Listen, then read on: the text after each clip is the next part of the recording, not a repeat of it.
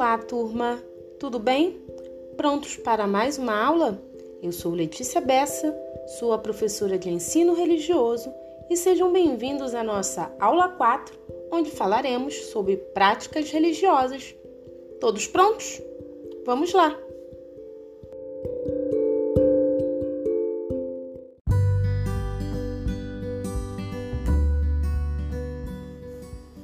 No mundo inteiro, o ideal do Estado laico gera polêmicas. Nos últimos anos, foram registrados diversos casos em que a liberdade religiosa se chocou com a ideia de laicismo, gerando protestos. Mas afinal, o que significa um Estado ser laico?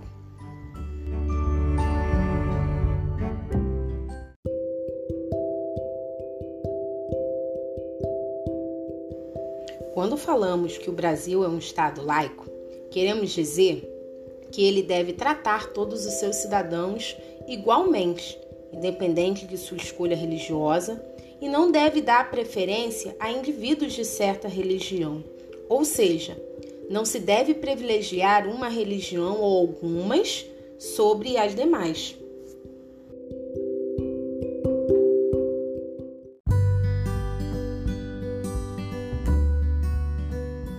Portanto, quando dizemos que o Brasil é um Estado laico, não podemos dizer que ele é um Estado ateu, porque sabemos que o nosso país ele é um país plural, tem diversas tradições e diversas culturas.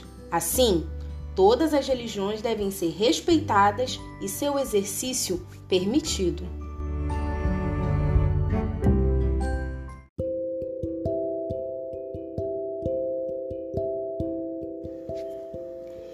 Vivemos em sociedade e estamos em contato com as mais diversas culturas e religiões o tempo todo. Práticas e crenças semelhantes podem aproximar as pessoas. Essas práticas religiosas revelam a relação do ser humano com o sagrado e englobam orações, leituras e outras expressões. Elas expressam a relação dos fiéis com o sagrado e são consideradas manifestações religiosas.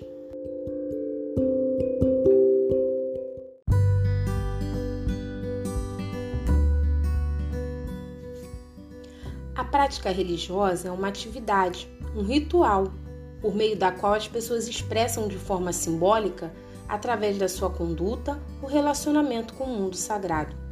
A prática religiosa segue representações coletivas, obedece a códigos de comportamento e organiza-se de modo coletivo e padronizado.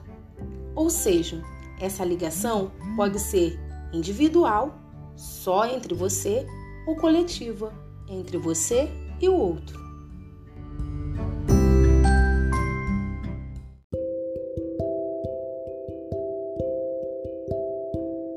Como já vimos, o nosso país é um país plural que possui diversas culturas, diversas tradições religiosas, muitos ritos e práticas religiosas diferentes, mas que muitas vezes possuem o mesmo significado.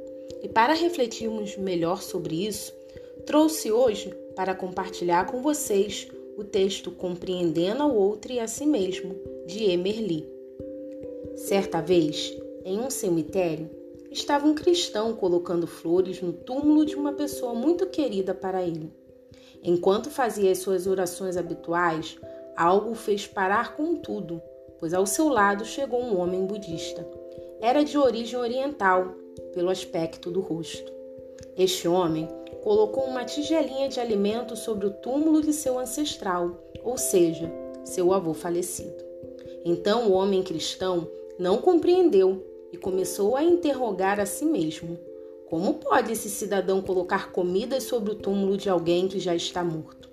Será que ele não sabe que os mortos já não se alimentam mais conosco? Com todo respeito, o cristão resolveu conversar com o budista. Desculpe, meu senhor, atrapalhá-lo em suas orações, mas não pude deixar de observar que o senhor pretende alimentar seu ente querido, que já não está mais entre nós.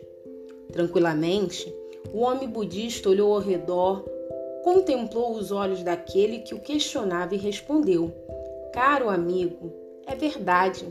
Sei também que meu ente querido, no caso, meu pai já falecido, não poderá usufruir da vida como antigamente.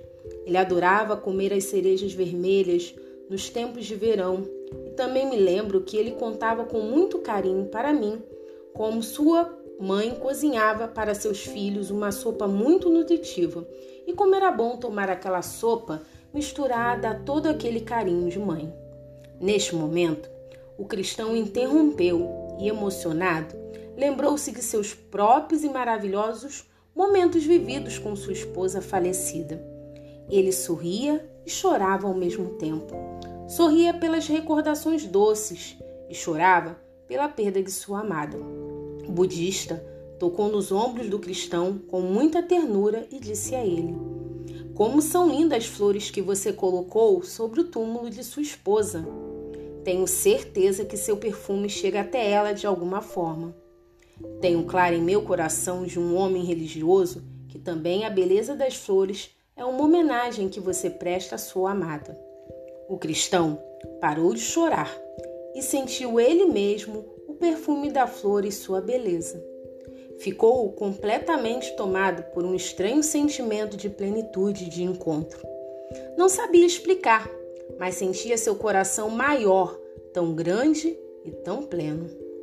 Ele então falou para seu novo amigo, seu novo amigo, o budista. Agora eu entendo você. Agora eu entendo a oferenda de alimentos para seu estimado pai.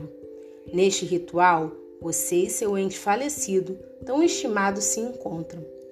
Você se lembra dele e lhe oferece alimento. Você alimenta dentro de seu próprio coração a lembrança amada de seu pai.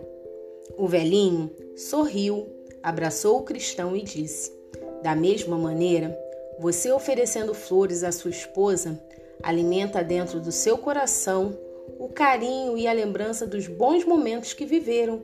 Desse modo, você embeleza e perfuma a sua própria vida, enquanto oferece de modo ritualístico este presente.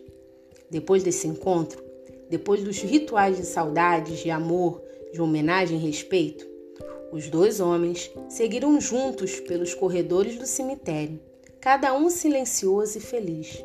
Cada um saiu de lá carregando dentro de seu coração um pouco do que ofereceu. E então houve risos, alimentos e flores no andar, no olhar e na vida daqueles novos bons amigos. As práticas religiosas podem ser diferentes entre si, porém têm a mesma função: conectar o ser humano ao sagrado.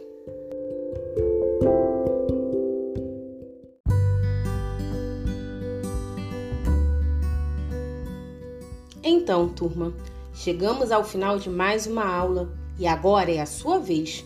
Escolha uma foto ou imagem que represente uma prática religiosa da sua tradição ou de outra qualquer e envie para o seu professor. Tenho certeza que essa troca será uma experiência incrível. Me despeço aqui, agradecendo a companhia e te aguardo na nossa próxima aula. Beijo, tchau, tchau.